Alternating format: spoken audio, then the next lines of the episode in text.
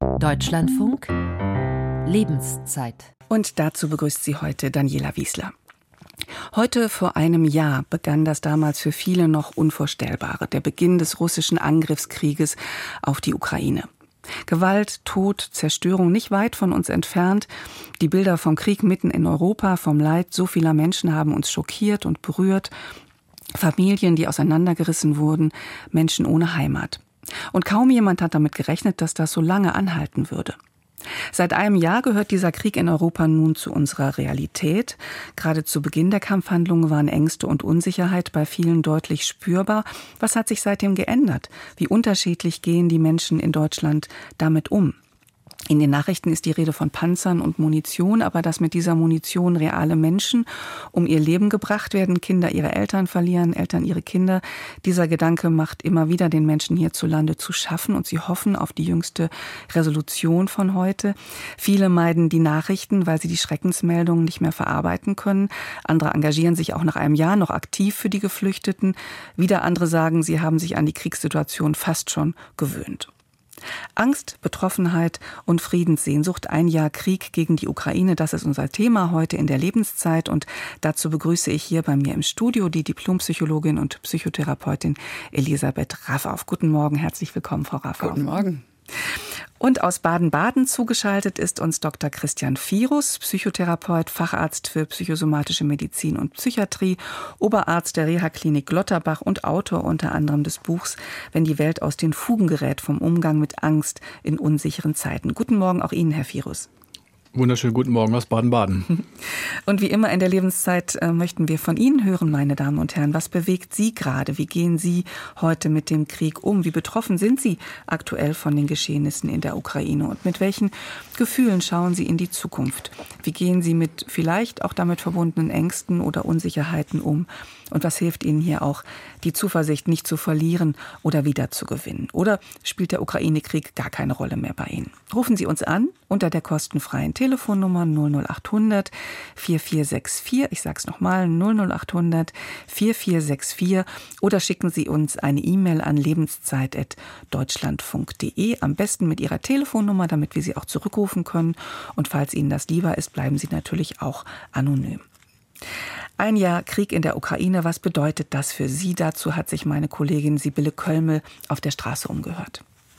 Also ich glaube, insgesamt äh, finde ich die Bedrohung sehr viel größer und die Unberechenbarkeit. Also ich habe nicht mehr so das Vertrauen in die Politik, in die Politiker, in die Menschen, dass es wirklich friedlich wird. Und ja, meine Angst ist größer. Also im Hinblick auf den Ukraine-Krieg hat sich insofern schon im Vergleich zum letzten Jahr, wie soll ich sagen, eine gewisse Normalität eingestellt, was nicht heißt, dass es weniger Angst macht, ganz im Gegenteil.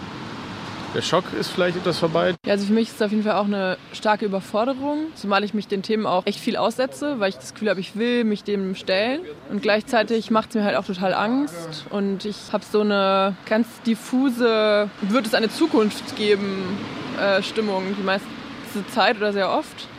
Und ähm, versuche dann mir meine Inseln der Lebensfreude und das auch mal Wegschiebens zu bewahren.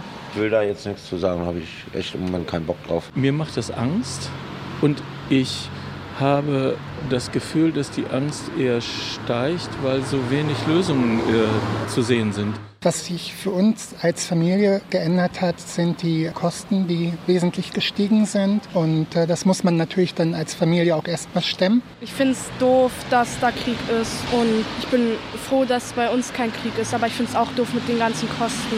Wir sollten die Sprache von Willy Brandt und von anderen, ne, die Friedenssprache beibehalten ganz unterschiedlicher Umgang mit dem Krieg in der Ukraine, ganz unterschiedliche Emotionen und Reaktionen. Frau Raff auf Herr Virus, Sie sind Profis, Psychologen, aber gleichzeitig Menschen. Wie sehr beschäftigt Sie persönlich der Krieg in der Ukraine nach einem Jahr? Wie es hat sich auch bei Ihnen verändert? Frau Raff auch vielleicht zuerst.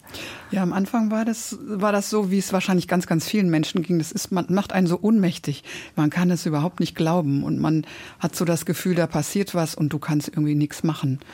Und dann habe ich irgendwie gemerkt oder haben wir gemerkt in der Familie auch, wir, wir, wollen was machen und zwar um uns selber zu helfen, um sozusagen aus diesem Ohnmachtsgefühl rauszukommen.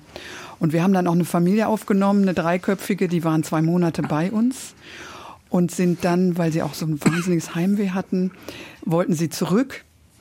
Der Mann konnte natürlich nicht zurück. Die beiden, die Mutter und die Tochter, sind zurück und sind dann aber wiedergekommen. Und dann hat meine Tochter, die bei einer NGO arbeitet, bei Plan, dem Mann einen Job vermittelt. Und dann ist er auch nach Hamburg gegangen und ist jetzt für diese selbe Firma in, in Warschau. Und das ist gut gelaufen. Wir haben auch immer noch Kontakt. Und gleichzeitig merke ich, ähm, es, es ist sowas, wo man so denkt, es ist schrecklich und man muss hingucken und man will was tun. Aber diese Aktivität, die es am Anfang war, die ist geringer geworden, wenn ich ganz ehrlich bin. Mhm. Mhm. Herr Virus, wie ist das bei Ihnen? Was macht der Krieg mit Ihnen persönlich? Ja, bei mir ging es auch so, dass es am Anfang wie so eine Schockstarre war. Das ähm, hat Frau Raffow gut beschrieben und das ist ja auch so eine, eine typische Reaktion auf ähm, heftige traumatische Ereignisse, dass man entweder in so eine Schockstarre verfällt ähm, oder aber tatsächlich ähm, anpackt. Das haben ja ganz, ganz viele getan.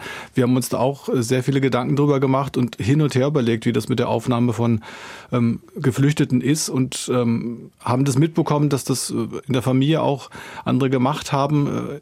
Und haben gemerkt, das also einfach jetzt zu machen, äh, weil, ähm, weil es sozusagen die Mehrheit macht, ohne darüber nachzudenken, halten wir das auch äh, in einem offenen Haus ohne Abgrenzung über zwei, drei, vier Monate aus. Das hatte die Stadt Freiburg, äh, wo wir leben, auch gefordert. Wenn man Unterkünfte zur Verfügung stellt, sollte man das immer eine längere Zeit tun, ähm, so dass wir uns dann letztlich dafür entschieden haben, das nicht leisten zu können aber wir waren sehr nah mit dem Thema verbunden und äh, haben das in der, in der Kirchgemeinde äh, mitbewegt. Und, ähm, und heute? Wie ist und das heute, heute merken irgendwie, dass, äh, dass es tatsächlich äh, sowas ist, also dass das in den Hintergrund gerät, dass wir die, die Kriegsnachrichten kaum mehr anschauen möchten und ähm, dass es irgendwie äh, so ein, äh, ein Teil des Alltags geworden ist, mit dem man nur noch bedingt zu tun haben möchte. Frau Raffow, was erleben Sie in Ihrer Praxis? Wie sehr drückt das Kriegsgeschehen derzeit den Menschen noch auf die Seele? Was nehmen Sie wahr? Wie sieht es speziell auch bei Jugendlichen aus, die Sie ja auch viele in der Praxis haben? Ja, die nehmen das wahr und das drückt auch. Und das drückt natürlich auch zusammen mit den anderen Themen, die in den letzten Jahren da waren. Also mit Corona und natürlich auch der Klimakrise. Was Jugendliche auch in Studien immer wieder sagen, ist, dass die Sorge um das Klima immer noch die größte Sorge ist. Ähm, und gleichzeitig merkt man aber, das macht was mit denen, die, und sie überlegen auch, können wir was machen und wie können wir uns aufstellen? Also es ist nicht egal und sie gucken auch hin und das finde ich auch super. Also es geht nicht darum, nicht hinzugucken, sondern wie kann ich damit wie kann ich das in einem Maß machen, wo es okay ist und wo kann ich abschalten, aber wo kann ich auch wieder hingucken?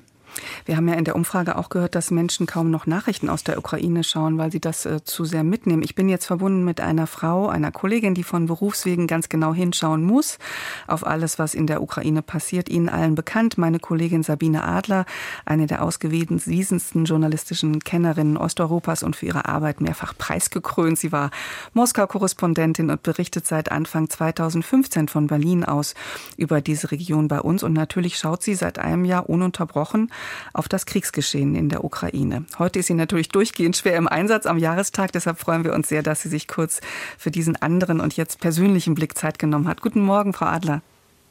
Guten Morgen, Frau Wiesler. Erinnern Sie sich vor einem Jahr, als der Angriff begann? Was hat das bei Ihnen persönlich für Gefühle ausgelöst? Ich erinnere mich daran ganz genau und ähm, es war so, dass zunächst meine Kollegen im Einsatz waren in der Frühsendung. Ähm, und ich habe die Zeit äh, genutzt, natürlich erstmal Nachrichten rauf und runter zu lesen, aber vor allem auch meinen ganzen Freunden und Bekannten in der Ukraine zu schreiben, sie anzumausen, zu fragen, äh, sind sie okay, bist du gesund, ist, äh, ist bei euch irgendetwas Schlimmes passiert? Und äh, das ging an diesem Tag äh, zunächst gut aus, positiv, alle waren äh, unversehrt. Dann die nächste äh, Befragungsrunde sozusagen in Richtung Russland, denn auch dort sitzen ja ganz viele Freunde von mir, auch äh, hm. langjährige Bekannte. Und auch die habe ich erstmal angemaust und habe gesagt, was haltet ihr denn davon? Wie geht das denn? Und da kam äh, viel Scham, viel Bestürzung, ähm, Unverständnis. Also das, das war so der aller, allererste Moment, wo ich auch erstmal wirklich wissen musste, wie geht's eigentlich denen, die mir so nahe sind. Hm. Also so ein Schockzustand wahrscheinlich, in dem erstmal sortiert Absolut. wird. Ne? Ja. Jetzt nach einem Jahr, wie hat sich das geändert? Bei Ihnen jetzt persönlich? Das hat sich, Ja, das hat sich ähm, also insofern nicht geändert, als dass ich diesen Kontakt zu ganz, ganz vielen Personen und noch zu sehr viel mehr im Laufe dieses Jahres immer wieder auch halte, auch ähm, wenn es jetzt nicht einfach nur um eine Interviewanfrage geht, sondern es gibt ja wirklich ganz bewegende Interviews, die ich in der Zwischenzeit äh, machen durfte mit Partnerinnen, Partnern aus der Ukraine vornehmlich, aber nicht nur, auch aus Russland.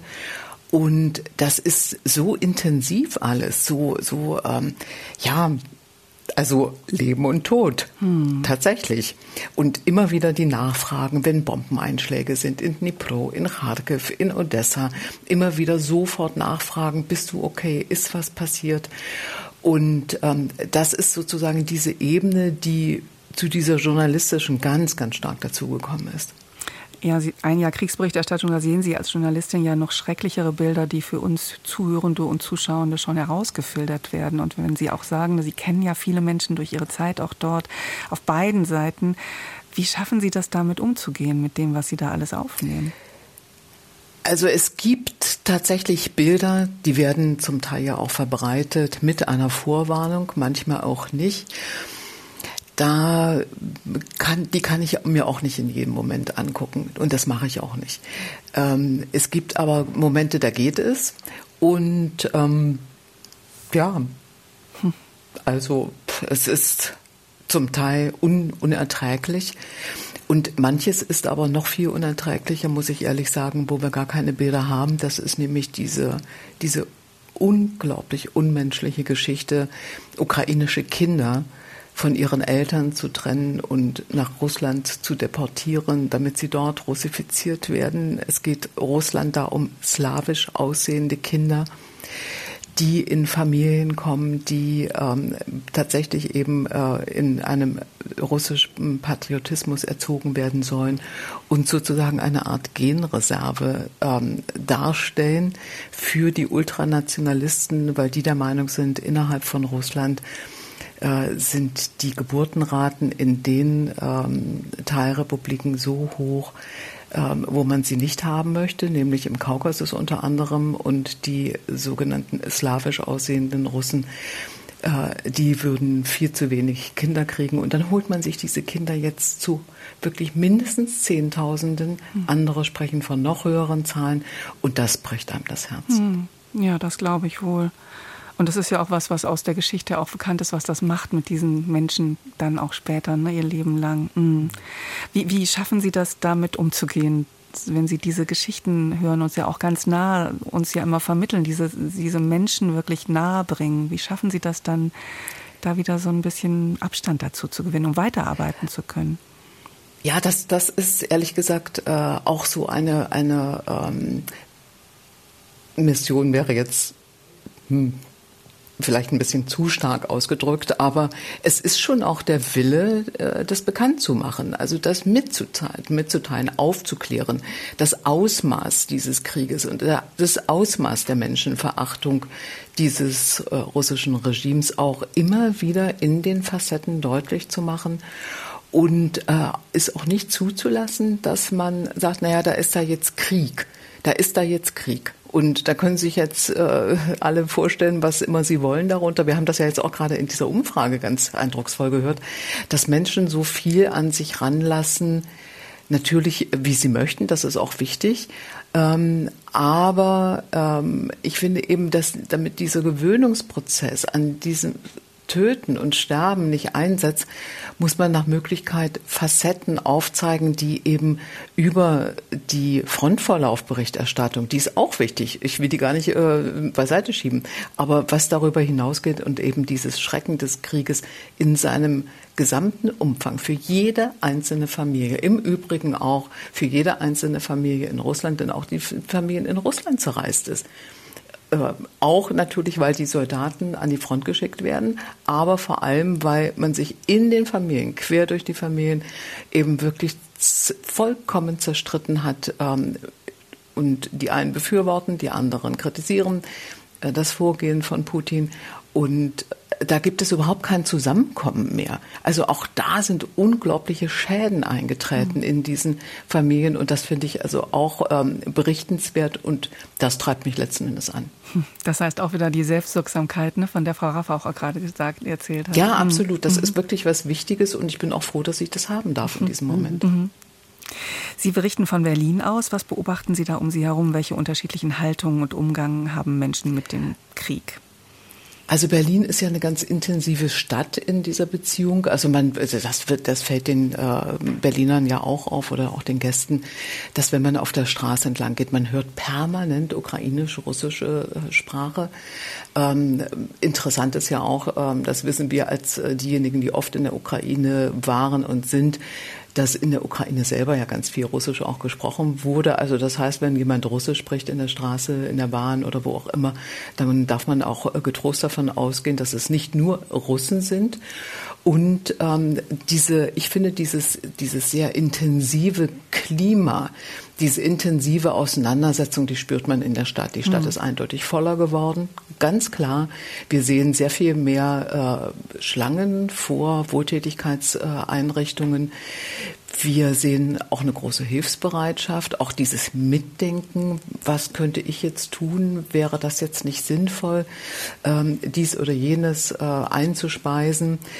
Also dieses Mitfühlen, Mitdenken, aber natürlich auch dieses, ähm, wieso kommen die jetzt hier auch noch dazu? Wir sind doch hier schon so viele, mhm. wir können doch eigentlich, wir sind an den Grenzen unserer, unserer Belastung. Das hört man natürlich auch. Was sagen Sie den Menschen, die Angst davor haben, dass der Krieg auch zu uns kommt? Die auch große dass Zukunftssorgen habe? Ja. Mhm. Dass ich diese Angst auch habe, natürlich. Wir wissen das nicht. Und wir wissen äh, vielleicht nur das eine, dass wenn wir der Ukraine nicht helfen, diesen Krieg tatsächlich zu gewinnen, ähm, dann ist die Chance größer, dass dieser Krieg zu uns kommt. Können Sie verstehen, wenn Menschen sagen, wie in der Umfrage, der Krieg in der Ukraine beschäftigt mich gar nicht mehr, der ist ja fast schon Alltag geworden? Ich kann es ähm, nur insofern verstehen, als dass das, glaube ich, etwas ist, was man sich eigentlich nur aus, aus äh, unterschiedlichen Gründen, vielleicht aus politischen, vielleicht auch aus persönlichen Gründen vom Leibe halten möchte, weil das auch so wahnsinnig anstrengend ist. Es immer wieder zu bewerten als etwas so Bedrohliches. Was bleibt uns denn dann? Wir können, also wir haben ja keinen Fluchtpunkt wir sind in Deutschland, wir müssten, ich weiß nicht, an welches Ende dieser Welt äh, fliehen, um dem zu entkommen. Und das wird ziemlich aufwendig und es ist wenig realistisch. Und dann gibt es eben äh, aufgrund dieser Ausweglosigkeit auch äh, die Haltung, äh, dann gar nicht mehr hinzugucken oder es zumindest nicht an sich ranzulassen. Aber ich glaube, das sind immer nur Momentaufnahmen. Das halten auch solche Leute nicht lange durch. Hm. Fragen wir mal die Psychologin Frau Raffa, was ist das für ein psychologischer Mechanismus, der dafür sorgt, dass wir Menschen uns an alles gewöhnen können, sei es noch so schrecklich. Ja, wir können ja nicht über über eine ganz, ganz lange Zeit sozusagen immer auf Highspeed fahren, sondern es ist ja einfach so, das können wir gar nicht leisten, auch körperlich nicht. Das heißt, wir müssen irgendwie gucken, wie gehen wir mit dem um, was ist.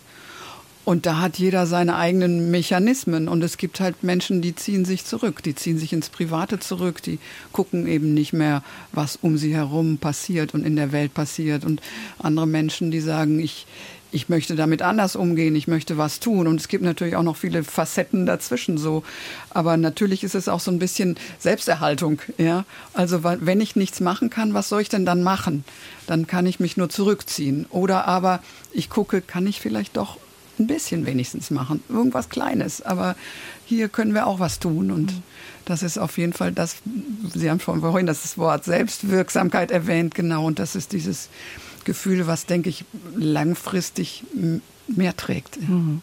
Herr Firus, Sie sind auch Traumatherapeut. Sie haben erlebt oder erleben das immer wieder, dass die Kriegsbilder auch potenziell verdrängte Traumata wachrufen können, richtig? Ja, ganz unbedingt. Und ähm, deswegen äh, würde ich auch äh, Frau Adler ein bisschen widersprechen ähm, an der Stelle, dass, dass man es sozusagen steuern kann, weil was unser äh, Unterbewusstsein äh, anbelangt, können wir diese Dinge eben nicht steuern und beeinflussen. Es kann durchaus sein, dass ich mich heute ähm, widerstandsfähig, sprich resilient fühle und denke, ach, ich kann die Bilder ganz gut vertragen und ähm, gar nicht mitbekomme, dass sie mich zum Beispiel in der Nacht äh, aufwühlen, dass ich Albträume bekomme Ähm, vor allen Dingen dann, wenn es äh, ältere Menschen betrifft. Und das haben wir zu Beginn des Krieges gesehen, dass plötzlich alle die, die noch Flucht und Vertreibung erlebt haben, ganz real wieder mit den Bildern konfrontiert waren. Zum Beispiel auch mein eigener Vater, der ähm, aus Königsberg mit einem der letzten Schiffe über die Ostsee fliehen musste. 1945 hatte plötzlich wieder ähm, diese Fluchterlebnisse sehr, sehr unmittelbar vor seinem inneren Auge. Und das ist vielen, vielen Menschen so gegangen. Frau Adler, haben Sie das auch gespiegelt bekommen? Wie gehen Sie damit um? Äh, ja, das, ja, das habe ich auch gespiegelt bekommen und ähm, Sie haben mich gefragt, wie ich mit solchen äh, Bildern umgehe. Äh, und da habe ich jetzt natürlich irgendwie die ähm, Erfahrung, dass ich das in dem Moment steuern kann. Aber ich gebe Herrn Virus absolut recht, äh, diese Bilder suchen auch mich dann irgendwann wieder heim. Und ich vermeide es zum Beispiel wirklich tunlichst, mir irgendwelche Krimis im Moment anzugucken oder irgendwelche ja. Unterhaltungskunst äh, oder was weiß ich, die irgendwie etwas mit Gewalt zu tun hat. Das vertrage ich im Moment überhaupt gar nicht. Das ist total verständlich und ich wollte deswegen auch sagen, ich verstehe nicht, warum immer noch so viele Krimis im deutschen Fernsehen laufen. Genau. Sabine Exakt. Adler, ich weiß, die anderen Kolleginnen und Kollegen rufen und Sie müssen weiter. Herzlichen Dank, dass Sie bei uns waren. Kommen Sie gut durch den Sendemarathon heute. Danke. Wir machen gleich an dieser Stelle weiter. Angst, Betroffenheit und Friedenssehnsucht. Ein Jahr Krieg gegen die Ukraine. Darüber werden wir auch nach den Nachrichten weiter reden. Und wir sind gespannt auf Ihre Stimmen und Erfahrungen, meine Damen und Herren. Wie geht's Ihnen? Welche Gefühle und Gedanken beschäftigen Sie derzeit noch in Zusammenhang mit dem Ukraine-Krieg? Und wie gehen Sie damit um? Welche Strategien haben Sie vielleicht auch damit umzugehen? Erzählen Sie uns gern auch anonym unter der kostenfreien Telefonnummer 00800 4464 4464 00800 4464 4464 oder mailen Sie an lebenszeit.deutschlandfunk.de.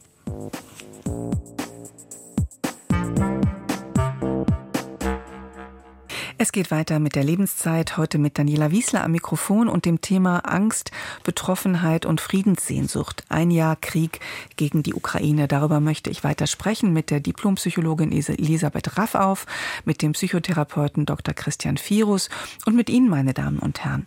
Wie beschäftigt Sie der Krieg in der Ukraine? Beschäftigt er Sie überhaupt noch? Was löst das anhaltende Krisengeschehen bei Ihnen aus? Wie gehen Sie mit den Nachrichten und Bildern um aus der Ukraine in Ihrem Alltag? Und welche Verantwortung Verantwortung sehen Sie hier vielleicht auch bei den Medien. Rufen Sie uns gern an unter der kostenfreien Telefonnummer 00800 4464 4464.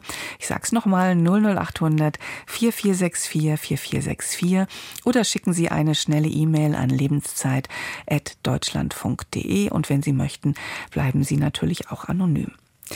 Die Medien, das haben wir jetzt schon gehört, in der Umfrage spielen eine große Rolle, wenn es um die Vermittlung der Nachrichten und der Bilder aus dem Ukraine-Krieg geht. Und am Telefon bin ich jetzt verbunden mit Ellen Heinrichs, Journalistin, Gründerin und Geschäftsführerin des gemeinnützigen Bonn-Instituts für Journalismus und konstruktiven Dialog. Guten Morgen, Frau Heinrichs.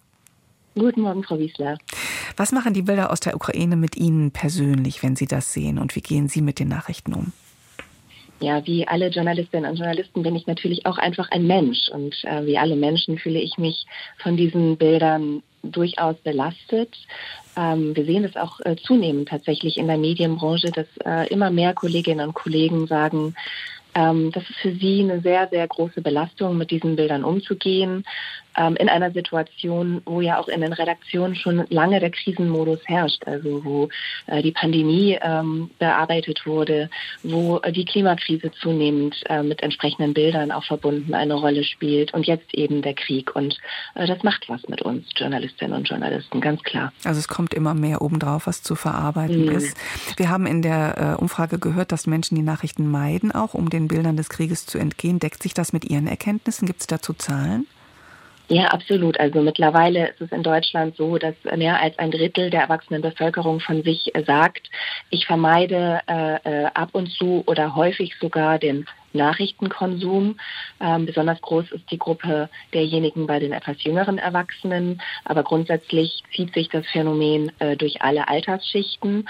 Und man kann sagen, dass ähm, seit Beginn des Ukraine-Krieges oder des Angriffs auf die gesamte Ukraine im vergangenen Jahr tatsächlich ähm, die Zahl derer, die absichtsvoll den Nachrichtenkonsum meiden, nochmal sehr stark gestiegen ist, nämlich um genau denselben Prozentsatz wie seit 2017 bis 2020. 2022. Also eine ganz enorme Zunahme an Nachrichtenverweigerung in Deutschland. Hm.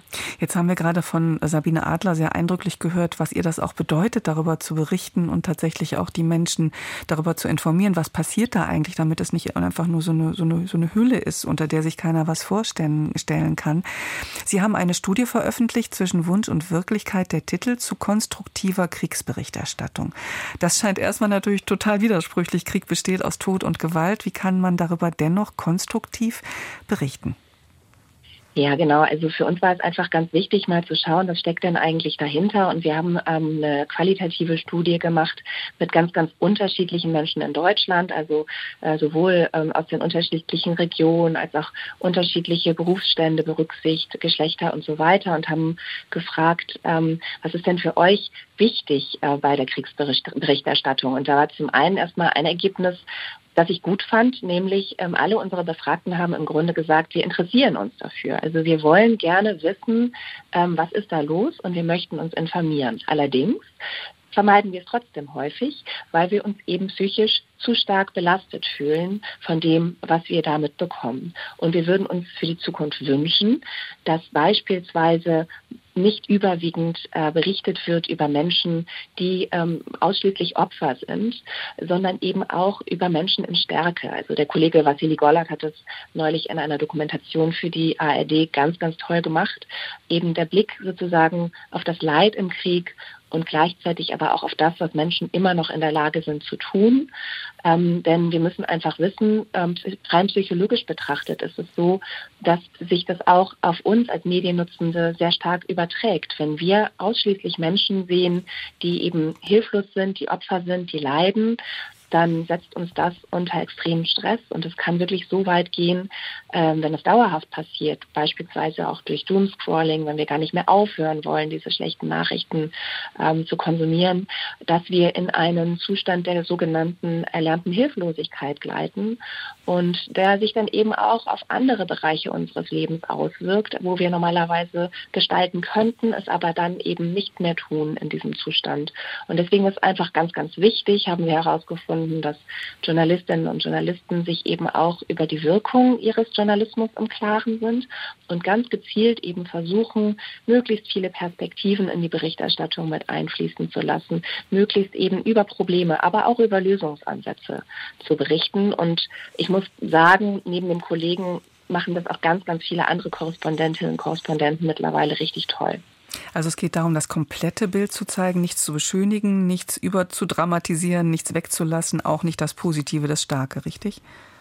Ja, zum einen das und zum anderen eben auch wirklich, ähm, das wünschen sich die Mediennutzenden in Deutschland gemäß unserer Studie dass man den Blick eben nicht hauptsächlich auf die politisch Verantwortlichen, auf die politisch Agierenden richtet in der Berichterstattung, sondern ganz gezielt eben auch guckt, ähm, was ist mit den normalen Menschen. Das ist ein ganz großes Interesse bei uns in der Bevölkerung, immer wieder zu sehen, wie kommen ganz normale Menschen, wie wir es eben auch sind, klar mit der Situation und da einen möglichst unverstellten Blick ähm, und die, auch die ganze Bandbreite möglichst irgendwie präsentiert zu bekommen. Ähm, das wünschen sich die Menschen von der guten Berichterstattung. Berichterstattung. Können Sie auch mal ein Beispiel sagen dafür? Was wäre eine gute, konstruktive Kriegsberichterstattung? Haben Sie bestimmt einige Beispiele schon, schon gesehen? ja, genau. Also ich kann wirklich nochmals ähm, empfehlen, diese Dokumentation, die auch noch in der ARD-Mediathek abrufbar ist. Ähm, ich glaube, vergangene Woche kam sie im ersten, ähm, wo ähm, Vassili Golod wirklich ähm, in der Ukraine war und mit Menschen gesprochen hat, die zum Teil hochgradig traumatisiert waren und denen auch geholfen wurde von ähm, anderen Ukrainerinnen und Ukrainern beispielsweise, von Menschen, die unter widrigsten Bedingungen immer noch versuchen, ein kleines Familienleben, ein kleines Familienglück und wenn es nur Momente sind, aufrechtzuerhalten, ähm, von den ganzen Schwierigkeiten, aber eben auch von dem Mut und der Tatkraft, die die Menschen eben haben. Und ähm, das ist ein sehr, sehr nuanciertes und, und facettenreiches Bild, ähm, was wir da präsentiert bekommen. Und ähm, es lässt nicht die Grauen des Krieges aus. Aber es lässt uns auch nicht komplett hilflos und verzweifelt zurück. Ähm, ich war selber ähm, auf einer Konferenz mit vielen ukrainischen Journalistinnen und Journalisten ähm, zum Jahresende, vergangenes Jahr. Und die haben zu, zu mir gesagt, dass es auch absolut in Ordnung. Wir erwarten gar nicht von euch, dass ihr in der Lage seid, euch permanent nur die schwierigsten Dinge anzuschauen und durchzulesen. Auch wir brauchen diese Momente, wo wir auch über Dinge sprechen und berichten können, die geglückt sind. Und selbst wenn es nur kleine gelingende Dinge sind, sie gehören eben auch zum Leben. Hm ähm, selbst in Kriegszeiten. Und ich glaube, das ist ganz wichtig, dass wir auch als Journalistinnen und Journalisten da uns einfach gestatten, den Blick zu weiten und sagen, für die Menschen, für die wir Journalismus machen, ist es eben relevant, sowohl auf die Probleme als auch auf die gelingenden Dinge zu schauen. Das ist schön, dass Sie das so sagen, weil wir auch gehört haben, dass es viele Menschen gibt, die fast schon schlechtes Gewissen zu haben, zu sagen, kann ich denn jetzt hier schöne Dinge tun, wenn in der Nähe Menschen so leiden. Insofern ist das nochmal ein schönes, schöne, schöne Erweiterung des Blickfelds, die Sie uns jetzt gegeben haben. Das Bonn-Institut wurde ja erst äh, im vergangenen Frühjahr eröffnet. Jetzt können Sie sich schon kaum vor Anfragen und Aufträgen retten. Denken Sie, es ist eine wirkliche Veränderung in den Medien in Sicht oder ist das noch ein weiter Weg? Ich glaube, es ist auf jeden Fall eine Veränderung in Sicht. Wir bekommen ganz, ganz großes Interesse und viel Zustimmung für unsere Anregungen. Wir arbeiten mit vielen Redaktionen, die eben selber festgestellt haben, wir müssen stärker auf die Bedürfnisse unseres Publikums eingehen und die Bedürfnisse werden klar formuliert. Die Menschen wünschen sich mehr Lösungen, sie wünschen sich mehr Perspektiven, sie wünschen sich auch einen konstruktiveren äh, Dialog in den Medien. Und ähm, wir unterstützen halt Redaktionen dabei, ähm, die das gerne für sich umsetzen möchten. Und ähm, das Interesse ist tatsächlich äh, branchenweit spürbar, also sowohl in den Lokalredaktionen als auch in ganz großen Medienhäusern. Und das finde ich äh, ganz wunderbar und erkläre ich mir tatsächlich auch ein Stück weit damit, dass man zum einen ja durch die Digitalisierung einfach auch besser messen kann, was wünschen sich die Menschen und zum anderen aber auch die Journalistinnen und Journalisten, die eben selber spüren, mit dem reinen Blick auf negative Ereignisse kommen wir selber schon nicht mehr klar. Das belastet uns schon selber viel zu stark. Wie muss es dann erst sozusagen Menschen gehen, deren Beruf es nicht ist, auf Nachrichten zu schauen? Und dieses gewachsene Verständnis, das führt sicher auch zu der Veränderungsbereitschaft. Frau Heinrichs, ich weiß, Sie haben jetzt gerade Besuch vom Staatssekretär vom Medieninstitut. Sie müssen schnell wieder zu ihm. Ja. Vielen Dank, dass Sie sich dennoch die Zeit für unser Gespräch rausgeschnitten haben. Ellen Heinrichs, Leiterin des Bonn-Instituts für Journalismus und konstruktiven Dialog. Vielen Dank. Ich würde gerne was ergänzen. Bitte gerne. Ähm, weil das ähm, sehr wichtig ist, was wir gerade gehört haben. Und ich finde es äh, wunderbar zu sehen, dass es da Veränderungsbemühungen gibt in der Medienlandschaft. Es ist allerdings leider noch ein bisschen komplexer, weil unser Gehirn ähm, eine sogenannte Verzerrung ins Negative aufweist, evolutionsbiologisch. Das heißt, ähm, das, was, äh, was bedrohlich, äh, gefährlich äh, in anderen Worten negativ ist, das nehmen wir viel schneller, viel intensiver und bewusster wahr. Warum? Weil es uns das Überleben über die ganze Evolution ermöglicht hat.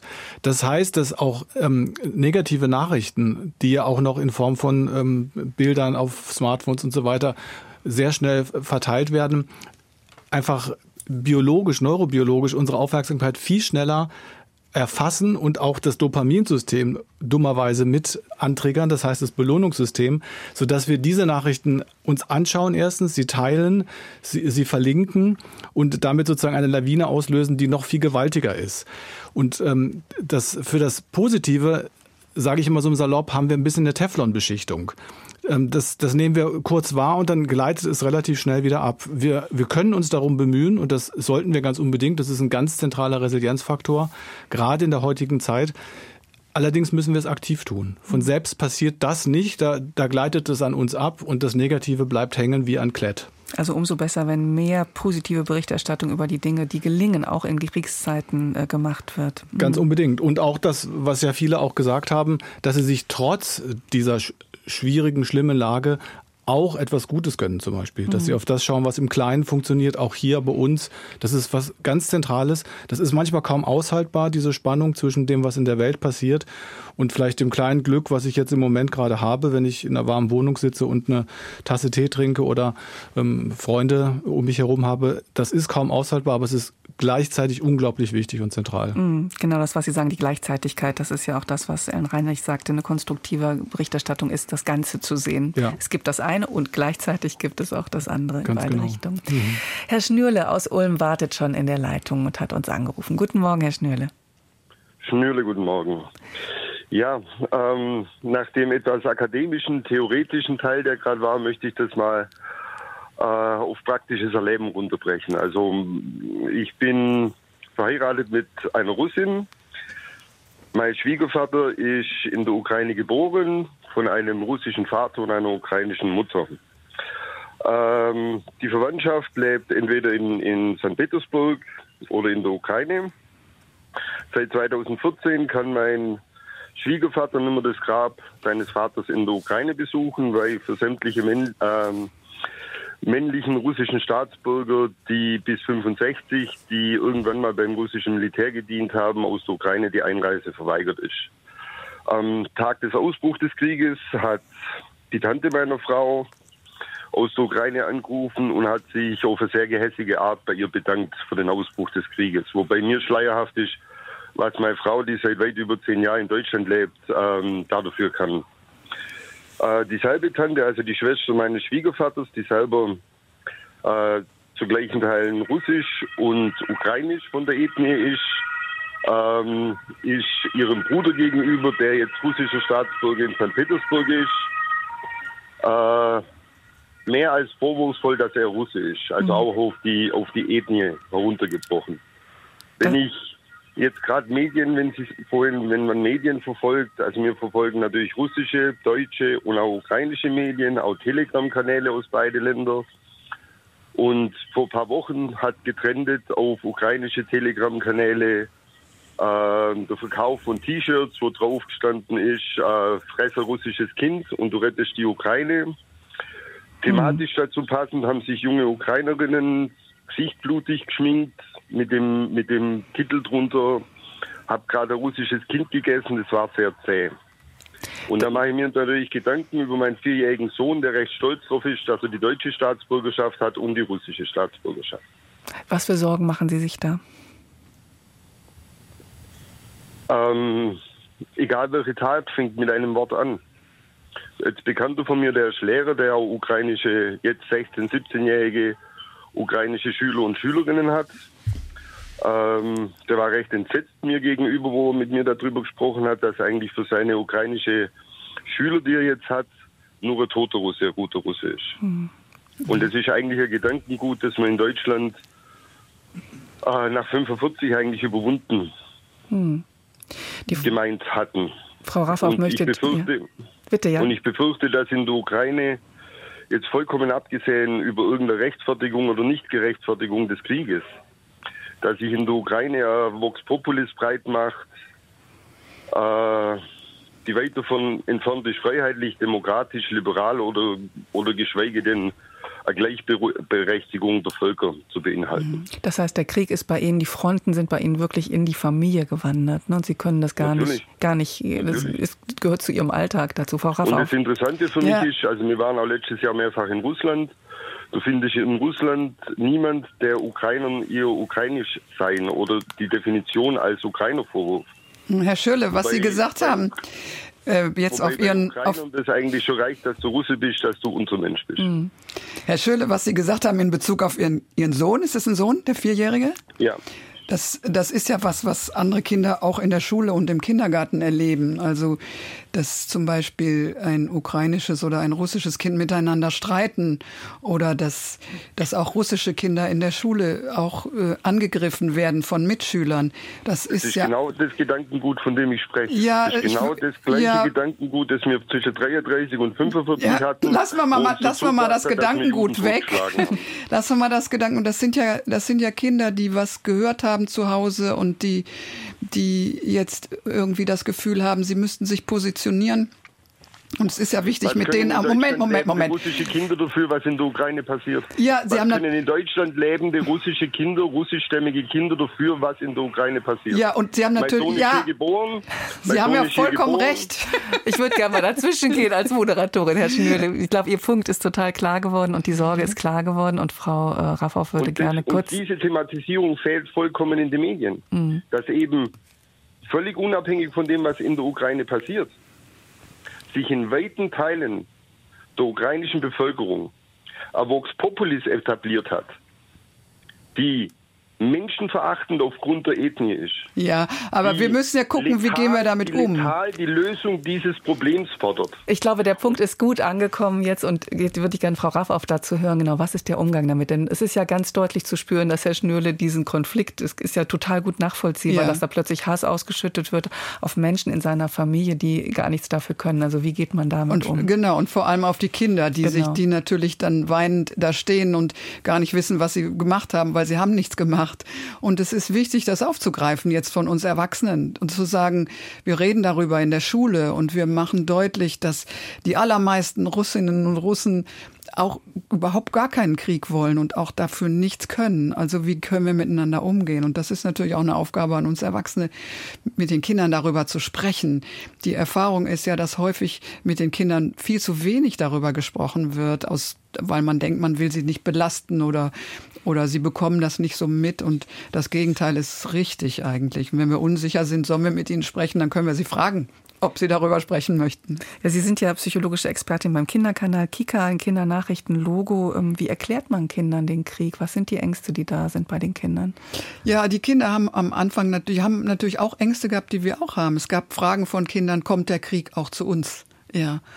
Und wir, wir haben den Kindern versucht zu erklären oder auch Lehrerinnen und Lehrer und Eltern haben das versucht auch zu sagen, wir haben Politiker, die sich darum bemühen, dass das nicht passiert. Und es gibt eine ganz starke Gemeinschaft von Ländern, die, äh, die zusammenstehen und die dafür sorgen, dass zumindest die Schwelle Deutschland anzugreifen, sehr, sehr hoch ist.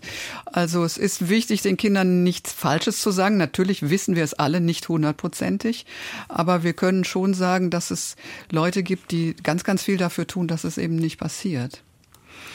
Vielen Ich würde gerne noch ja. was ergänzen, was, was ich glaube an dem Beitrag deutlich wird. Ähm, in, in Zeiten wie diesen, wo ähm, die Komplexität so unerträglich hoch wird, ist die Neigung zu einfachen Lösungen, die schwarz oder weiß heißen, sehr naheliegend. Das sehen wir in ganz vielen Bereichen ähm, des öffentlichen Lebens. Und ich glaube, die, die ganz große Herausforderung ist auszuhalten, dass es eben nicht nur entweder oder, sondern auch sowohl als auch gibt. Und äh, das, das müssen wir in ganz vielen Bereichen deutlich machen. Und das, das war in allen Zeiten schon so, in kriegerischen Zeiten. Und wenn Menschen dann äh, dafür einstehen zu sagen, eben es sind nicht alle Russen böse und es sind auch nicht alle Ukrainer gut und äh, es gibt einfach Schwierigkeiten, die wir miteinander aushalten müssen, weil wir keine schnellen Lösungen haben, dann kommen wir, glaube ich, weiter, als äh, nach schnellen Lösungen sofort Ausschau zu halten. Danke Ihnen, vielen Dank, Herr Schnürle. Auch nochmal, wir gehen jetzt zu Gisela Gensch in Berlin. Guten Morgen, Frau Gensch. Guten Morgen. Was hat also, Sie bewogen anzurufen? Ja, mich hat bewogen anzurufen, weil ich be direkt betroffen bin von der ganzen Thematik, von vorn bis hinten. Mein ganzes Leben lang habe ich mit meiner Mutter zusammen gelebt und sie ständig betreut. Ich war immer mit ihr zusammen. Und äh, ich hatte eine wohl funktionierende Familie und das hat das also geklappt. Und nun habe ich jetzt im Alter von 85 Jahren einen unglaublichen Berg von Dokumenten geerbt und ich habe keine Kinder und in meiner Familie gibt es niemanden, der das haben will. Und da habe ich mich hingesetzt und habe jetzt innerhalb eines Jahres ein dickes Buch von 320 Seiten über meine Mutter geschrieben und es geht in erster Linie um den Krieg. Hm. Und ich habe als Kind den ganzen Krieg miterlebt. Wir sind zweimal erst 43 ausgebombt und dann nochmal 45 unser dann vorhandenes kleines Heim durch den Krieg verloren. Meine Mutter war eine, ein Vierteljahr mit, mit uns auf der Flucht und wir sind dann in irgendeinem Dorf da in Schwaben gelandet und wir waren da die Außenseiter. Ich habe die Sprache nicht verstanden, ich konnte kein Wort Schwäbisch sprechen und musste da mich durchschlagen als Kind und meine Mutter musste uns ernähren, die hatte kein Geld natürlich. Mhm. Also es war eine grausame Situation. Mein Vater war in russischer Kriegsgefangenschaft, kehrte dann zurück und dann kehrte meine Mutter mit uns Kindern auch nach Berlin-Charlottenburg zurück und Berlin war 1946 total zerstört. Also Sie merken, woraus ich ja. nun meine, meine Intentionen schöpfe und daraus ergibt sich, dass ich jetzt ein Buch geschrieben habe über diese Situation meiner Mutter hm. und dass ich am 10. März in das Schiller-Gymnasium in Berlin-Charlottenburg gehen werde, wo ein Lehrer eine Arbeitsgemeinschaft über Geschichte äh, ins Leben gerufen hat. Und dort sind 16-jährige Schüler, mhm. die sich für diese Situation interessieren. Und dort werde ich mit zusammen mit zwei anderen auch mit demjenigen, der das initiiert hat, einen Vortrag halten. Das ist wunderbar, das ist also Frau Gent. Die, die, die Nachrichten grätschen gerade rein. Jetzt deswegen würde ich gern kurz noch fragen, ähm, äh, was, was, wie, wie sehr hilft Ihnen das? Sie, ich nehme an, Sie haben geschrieben, Sie haben gesagt, Sie haben das Buch jetzt geschrieben. Es sind viele Sachen jetzt durch den Krieg in der Ukraine jetzt auch hochgekommen ja. bei Ihnen wieder. Wie sehr, ganz kurz, hilft Ihnen das, das jetzt mit diesem Buch zu machen und das auch an jüngere Generationen weiterzugeben, das Wissen? Also ich habe das große Glück, dass ich dieses Buch selbst bezahlen konnte. Ich habe 2000 Euro dafür bezahlt und 40 Exemplare bringe ich jetzt unter die Leute. Die sollen einfach wissen, was da los war. Hm, damit das nicht nochmal passiert. Ja, hm, ja. Also ich bin eine kleine äh, sozusagen Einzelkämpferin. Ich habe keine Menschen, die sonst weiter noch mit mir sympathisieren oder die mich, äh, also ich habe natürlich jetzt jemanden gefunden, da durch diese Verbindung zu der Schule. Mhm. Aber das ist alles nur Zufall und ich bin auch mit 85 Jahren und nicht mehr diejenige, die auf die Barrikaden steigt und die den Leuten nun, wer weiß wie viel Weisheiten klar machen will, die sie gar nicht hören ja, wollen. Aber Sie, können, aber sie können mit diesem Buch tatsächlich ähm, das jetzt noch weitergeben. Vielen, vielen herzlichen Dank, dass Sie angerufen haben, Frau Gensch. Angst, Betroffenheit und Friedenssehnsucht, ein Jahr Krieg gegen die Ukraine, darum geht es gleich weiter. Nach den Nachrichten rufen Sie uns noch an unter 00800 4464 4464 oder schicken Sie uns eine E-Mail an lebenszeit.deutschlandfunk.de. Wie sehr beschäftigt Sie der Krieg in der Ukraine nach einem Jahr? Noch. Willkommen auch zum dritten und letzten Teil der heutigen Lebenszeit. Heute mit Daniela Wiesler am Mikrofon und dem Thema Angst, Betroffenheit und Friedenssehnsucht. Ein Jahr Krieg gegen die Ukraine. Und dazu können Sie uns noch ganz rasch mailen an lebenszeit.deutschlandfunk.de oder Sie wählen die kostenfreie Telefonnummer 00800 4464. Wie geht es Ihnen mit dem Krieg in der Ukraine und mit welchen Gefühlen blicken Sie in die Zukunft? Dazu hat sich meine Kollegin Sibylle Kölmel auch schon mal vor der Sendung umgehört.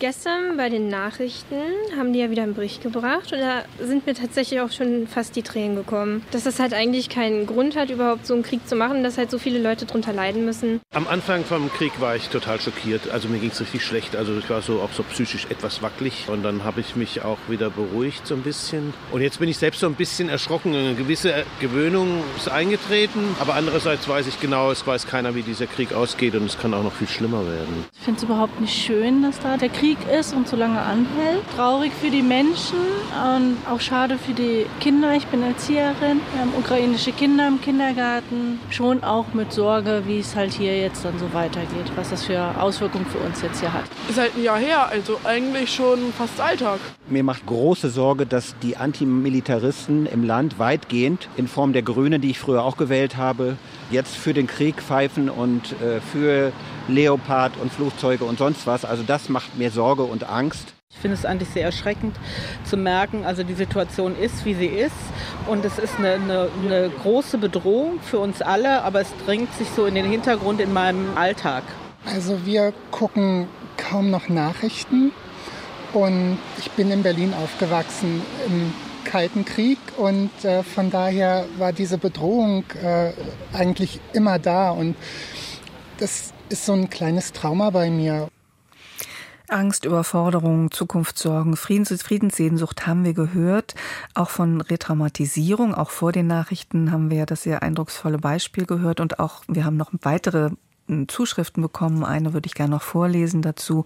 Mit zweieinhalb Jahren erlebte ich in Dessau 1945 Fliegerangriffe mit Bombeneinschlag im Haus.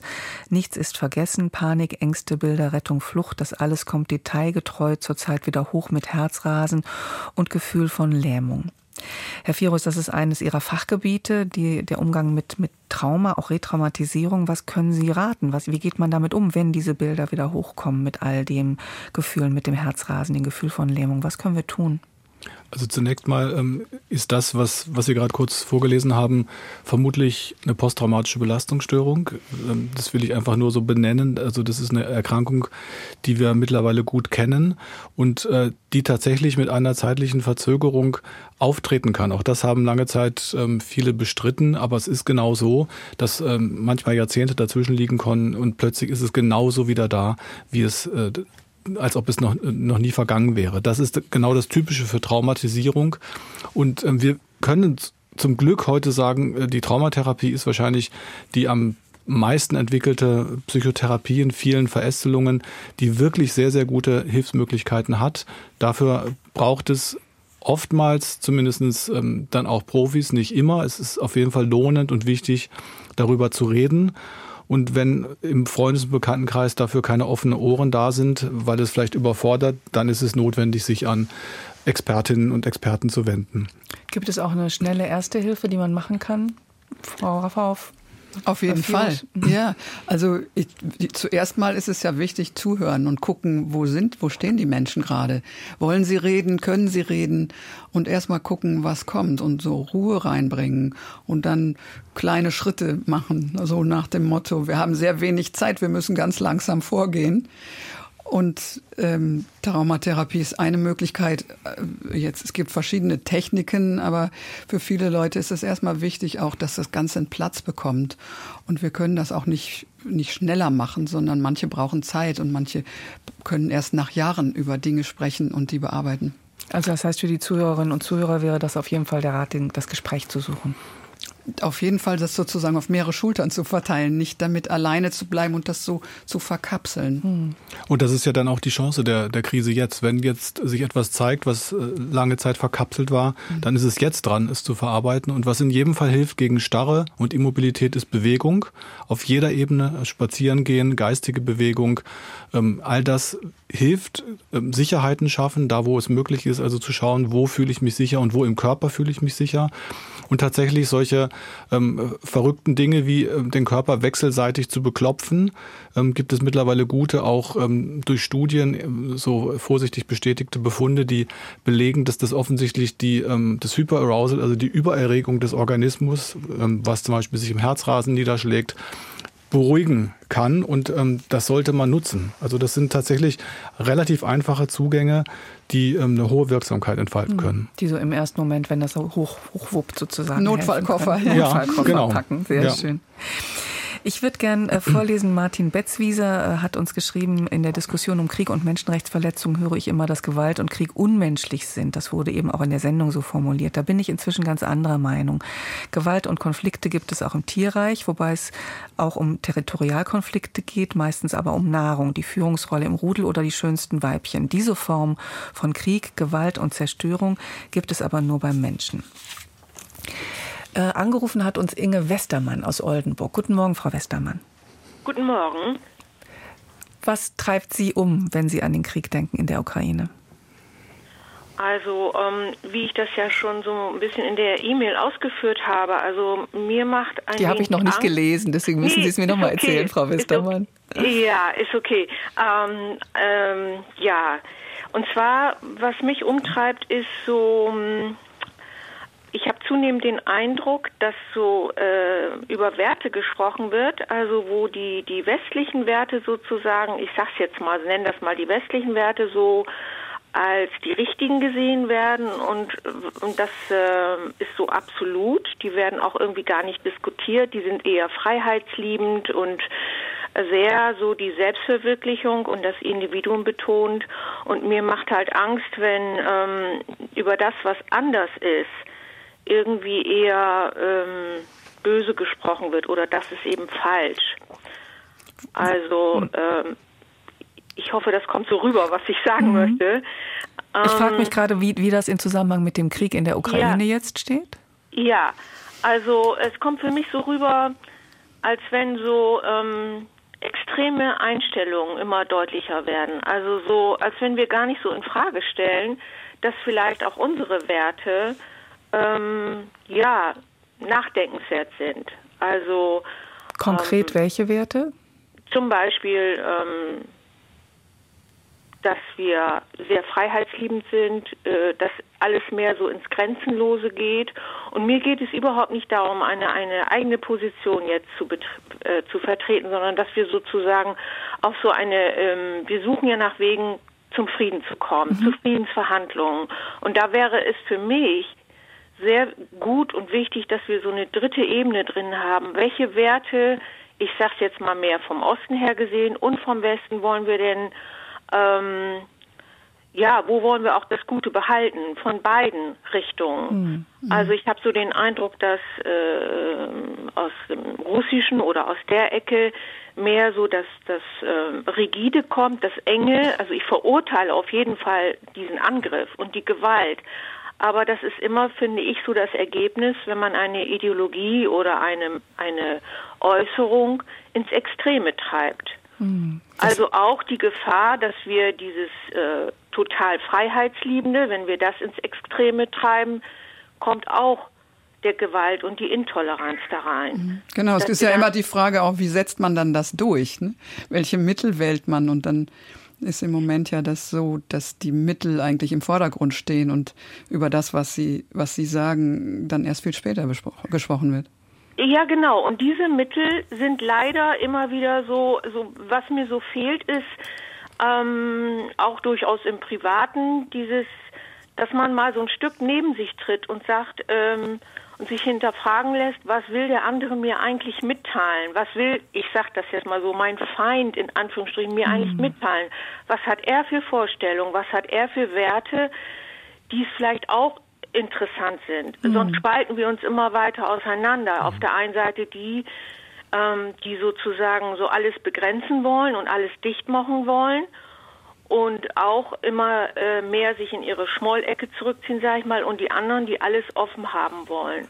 Hm. So heißt, als Vertretung von westlichen Werten ja. und den anderen Werten. Das heißt, wenn ich das richtig verstehe, sie, sie, treibt um vor allem das äh, zu merken, okay, wie wichtig ist eigentlich Kommunikation und was passiert, wenn nicht mehr kommuniziert und sich ausgetauscht wird, wenn die Grenzen sich so verhärten und so ein Krieg dann eben so lange auch bleibt, weil einfach nichts in Bewegung bekommt, richtig? Weil nichts in Bewegung mhm. kommt, genau. Und ich denke, es ist wichtig, auch über diese westlichen Werte mal zu sprechen, dass wir so selbstkritisch genug sind und auch gucken, ähm, was kann ja, also früher waren diese Systeme ja sozusagen vor, bevor die Mauer fiel, das Wir.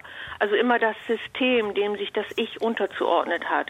Und dann sind wir ins Extrem gegangen, hm. nur noch das Ich und alle Grenzen offen und alle Toleranz. Ich habe wie gesagt, es geht mir hier nicht um mich persönlich. Mhm. Ich gebe das mal an Herr Virus, der, weg, der atmet schon die ja. ganze Zeit. genau, und dass es eben um das Du geht, dass wir hinkommen wieder, äh, wo das Ich nicht völlig untergeht in einem Wir-System, aber auch nicht umgekehrt der Einzelne in Einsamkeit und mhm. nur individuell lebt. Ja. Ich glaube, da fehlt dann auch was. Ich glaube, der Punkt ist angekommen, Herr Virus. Ja, ja also ich, ich glaube, dass es ganz wichtig ist, äh, ich hatte das vorhin schon mal aufgegriffen unter dem Stichwort sowohl als auch, also ähm, mit anderen Worten, sich auch in die Perspektive des anderen hineinzuversetzen, mit der Annahme, was wäre, wenn er recht hätte.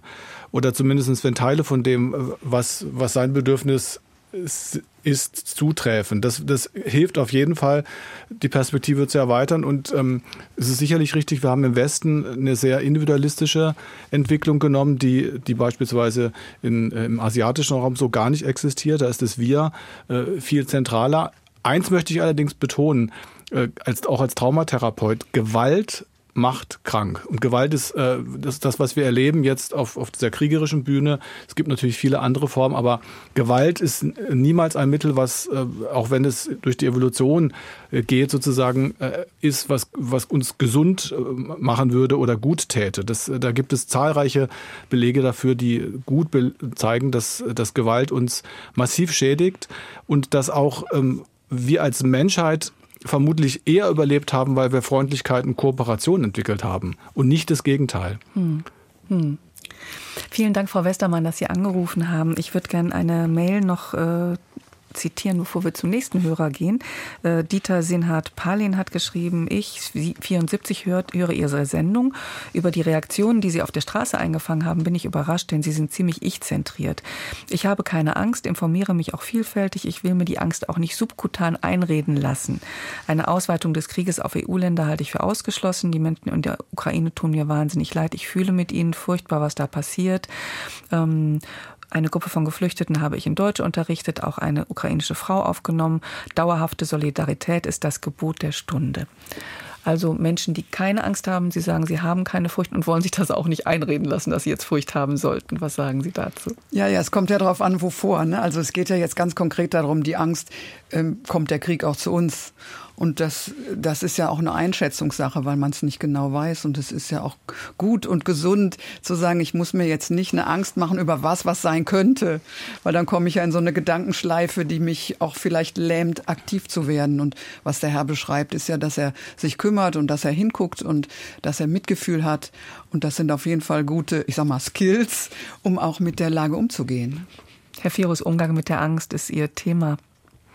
Ja, und deswegen äh, würde ich das absolut unterstreichen. Äh, wenn wir tatkräftig sind und, und handeln und letztlich sinnorientiert auch etwas tun, was äh, trotz der Schwierigkeiten uns selbst als, als wichtig und bedeutsam erscheint, dann ist es etwas, was, was Menschen auch in Krisenzeiten ge letztlich gesund erhalten kann oder wieder für mehr Gesundheit und Angstbewältigung beiträgt. Und deswegen ist es äh, wunderbar. Und ich würde noch ergänzen, was, glaube ich, ein weiterer wichtiger Hinweis ist, zu schauen, für was bin ich äh, dankbar trotz aller Schwierigkeiten. Das ist mir ein, ein ganz wichtiger Bereich, den man auch äh, pflegen kann, wenn es einem selbst nicht gut geht. Also Ängste zu haben ist völlig berechtigt und gleichzeitig, das ist das, was ich immer wieder betone, zu schauen, was funktioniert denn trotzdem? Was sind die Kleinigkeiten, für die ich dankbar sein kann und die bewusst wahrzunehmen und das verändert nachweislich unser Gehirn und damit auch unsere Kompetenz, mit Krisen besser umzugehen. Und darum geht es ja in der jetzigen Zeit. Hm. Danke Ihnen.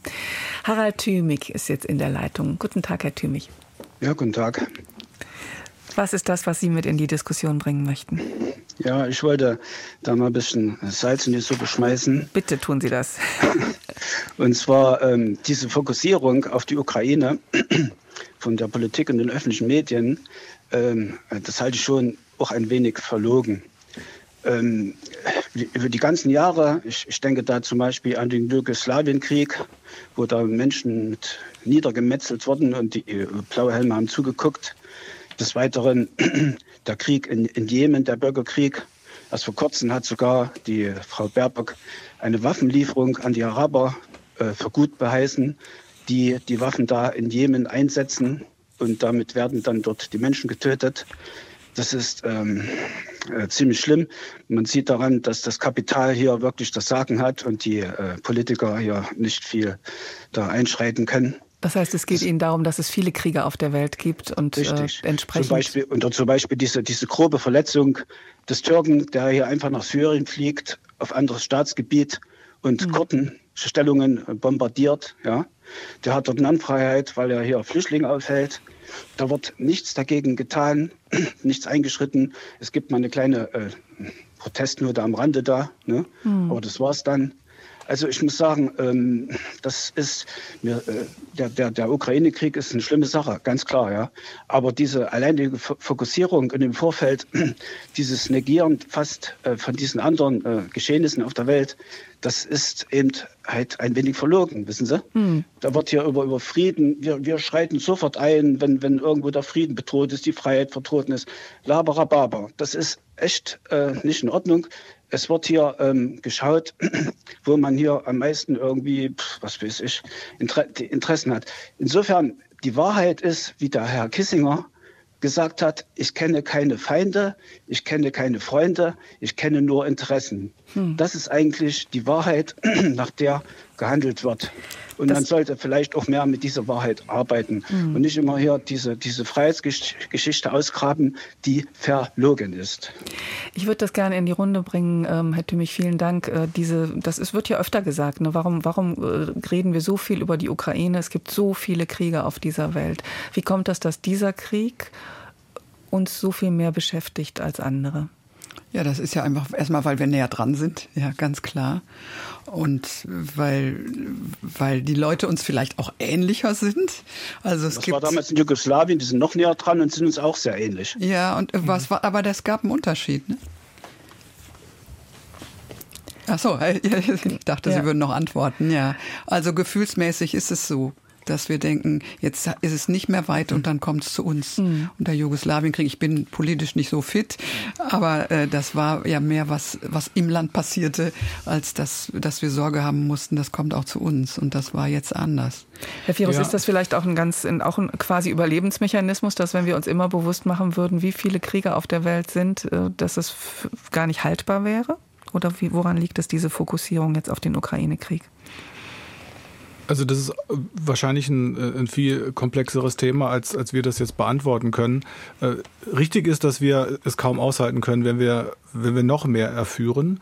Ähm, und ähm, Herr Thümrich hat natürlich recht, es gibt äh, furchtbar viele Konflikte und Krisenherde auf der Welt und ähm, keine Nation der Welt äh, hat eine reine Weste. Das muss man ganz klar sagen. Und ich glaube, das ist, das ist das, was kaum auszuhalten ist. Man nennt es ja in der Fachsprache Ambiguität, also letztlich diese Mehrdeutigkeit aushalten zu lernen, die auch bedeutet, es gibt nicht gut und böse, es gibt nicht schwarz und weiß. Und wir, wir kommen nicht weiter, wenn wir nach einfachen Lösungen suchen. Und das, das ist eben so schwierig für uns, weil wir uns alle danach sehen, dass es möglichst glatt geht. Und ich glaube, das zeigt die, die gegenwärtige Zeit, dass, äh, dass das eine Fähigkeit ist, an der wir alle weiter arbeiten müssen, um dann zu schauen, ob wir vielleicht, ähm, so wie Rilke das, glaube ich, mal sagte, eines schönen Tages in die Antworten hineinwachsen, die wir jetzt bisher nur als Fragen formulieren. Hm.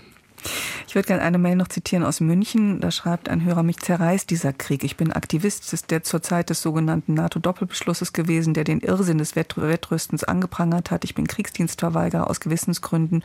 Und nun sehe ich einerseits, wie viel Ressourcen in militärische Ausräumung geht, die beim Kampf gegen Klimakatastrophe, Hunger und Armut fehlen. Und andererseits könnte ich nicht zusehen, wie Putin das Morden und die Zerstörung der Infrastruktur in der, in der Ukraine leichter gemacht wird, wenn die militärische Unterstützung der Ukraine eingestellt würde. Tagsüber bin ich depressiver, nachts in den Träumen tobt es. Wie kann man damit umgehen? Ja, und das geht ja wahrscheinlich nicht, nicht wenigen Menschen so, dieses Zerrissensein.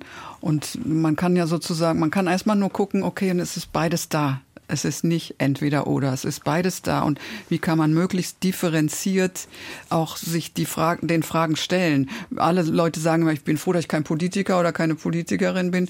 Diese Entscheidungen möchte ich nicht treffen. So geht es ganz vielen, weil es eben keine einfachen Lösungen gibt. Und wir müssen natürlich einerseits aushalten, auch diese Widersprüche aushalten und gleichzeitig gucken, an welchen Stellen kann ich sinnvoll was tun. Hm. Ja, also das, ich finde, das ist äh, ziemlich treffend zusammengefasst, äh, was ich äh, auch empfinde, dass, dass es eben genauso ist. Also es ist nicht, es, man handelt für die eine Seite und macht sich irgendwie gleichzeitig schuldig. Ich habe selbst auch äh, den Krieg, den Dienst an der Waffe verweigert und äh, könnte es genauso äh, kaum aushalten, zuzuschauen, zu sagen, ihr müsst euch mit Händen verteidigen. Das ist äh, und da merken wir, dass, dass genau das das Thema ist. Wir müssen das aushalten, ähm, darüber sprechen und, und zwar auch, indem wir uns zuhören und nicht ähm, die, die Gegenseite niederschreien. Das finde ich, das betrifft auch die Medien, das betrifft die Talkshows, ähm, wo ja eher auch so dieser Geist um sich greift, dass man, dass die Lautesten gehört werden. Das ist etwas, was wir unbedingt abstellen sollten. Das wäre meine Hoffnung und uns wirklich zuhören lernen, auch wenn wir die Meinung des anderen nicht hundertprozentig teilen. Vielen Dank, vielen Dank, Herr Thümich. Und ich gehe ganz schnell noch zu Herrn Rotfuß, der uns angerufen hat. Herr Rotfuß, sind, sind schon fast am Ende der Sendung, aber eine Minute haben wir noch. Ja, kein Problem. Kein Problem. Ich habe äh, den Schluss jetzt zugehört. Und ähm, ja, ich habe mich, äh, ich bin einen etwas anderen Weg gegangen. Also ich habe mich jetzt mit 51 Jahren freiwillig zur Reserve ge gemeldet. Also es gibt eine, eine Reserve für Ungediente in der Bundeswehr. Und ähm, da durchläuft man eine Ausbildung in 14 Tagen, an Wochenenden und in den Ferien. Mhm. Und ich habe mich da engagiert. Und wenn diese Ausbildung abgeschlossen ist, bin ich, äh, bin ich Soldat der Reserve. Aus welcher Motivation haben Sie das gemacht? Also wenn man es psychologisch sieht, würde ich sagen, diese Angst ist eine Angstbewältigung, hm. äh, die ich mache. Also Kompetenzen zu erwerben, mit dieser Angst umzugehen. Und ich habe mich entschlossen, nach vorne zu gehen und zu sagen, ich nehme das in die Hand und ich äh, probiere Kompetenzen zu erwerben, die nützlich sein könnten auch mit dieser Angst umzugehen. Also auch was Sinnvolles zu tun. Das erinnert mich daran. Genau. Ich habe mit einer mit mit einer Dame auch von von einer NGO gesprochen und die sagte, was uns immer wieder motiviert sind die Augen der Kinder. Wenn wir in die Augen der Kinder gucken, dass wir weiter dranbleiben und weiterhelfen, damit die ein so schön wie mögliches Leben auch noch bekommen und mhm. Chancen bekommen. Mhm. Vielen herzlichen Dank, Herr Rotfuß, dass Sie das noch schnell reingeworfen haben als eine weitere Variante und eine Art und Weise, damit, damit umzugehen, wo jeder seinen eigenen Weg findet. Ähm, ich würde gerne noch dazu werfen, was Bärbel Trautnitz uns geschrieben hat. Erstmal dankt sie Frau Adler für die Berichterstattung und für die persönlichen Aussagen heute. Und sie sagt, auch für mich ist Selbstwirksamkeit ein zentrales Element. Als Lehrerin im Ruhestand kümmere ich mich um eine Alleinerziehende mit zwei Kindern aus Afghanistan. Mittelbar höre ich von ihr von den Ukrainerinnen im Deutschkurs. Im Tafelladen und im Secondhand-Kaufhaus begegne ich ukrainischen Familien. Energie schöpfe ich aus Wanderungen mit Freundinnen, aus Besuchen in Museen.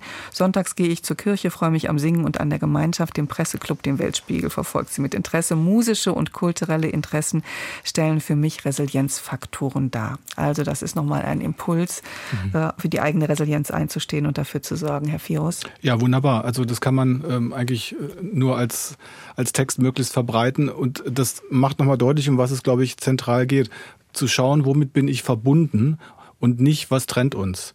Und dass wir auf dieses Thema Verbundenheit, was ein zentral menschliches Bedürfnis ist, setzen, das könnte die, der Schlüssel sein für die Bewältigung von Krisen überhaupt. Angst, Betroffenheit und Friedenssehnsucht. Ein Jahr Krieg gegen die Ukraine, das stand heute im Mittelpunkt unserer Sendung. Ich bedanke mich ganz herzlich bei meinen Gästen, bei der Diplompsychologin Elisabeth Raffauf, beim Psychotherapeuten und Autoren Dr. Christian Virus und wir bedanken uns natürlich auch bei Ihnen, meine Damen und Herren, für Ihre Anrufe und Mails. Und falls Sie nicht zu Wort gekommen sein sollten, wie immer lesen wir gleich alles nochmal in der Redaktion nach. Und die Sendung zum Nachhören finden Sie wieder auf unserer Seite deutschlandfunk.de. In der kommenden Woche wird sich sich an dieser Stelle mein Kollege Michael Röhl mit dem Thema beschäftigen. Erfahrungen fürs Leben. Was heißt es, als Kind arm zu sein? Hier folgt jetzt die Sendung Umwelt und Verbraucher und für heute verabschiedet sich von Ihnen Daniela Wiesler. Einen schönen, zuversichtlichen Tag wünsche ich Ihnen.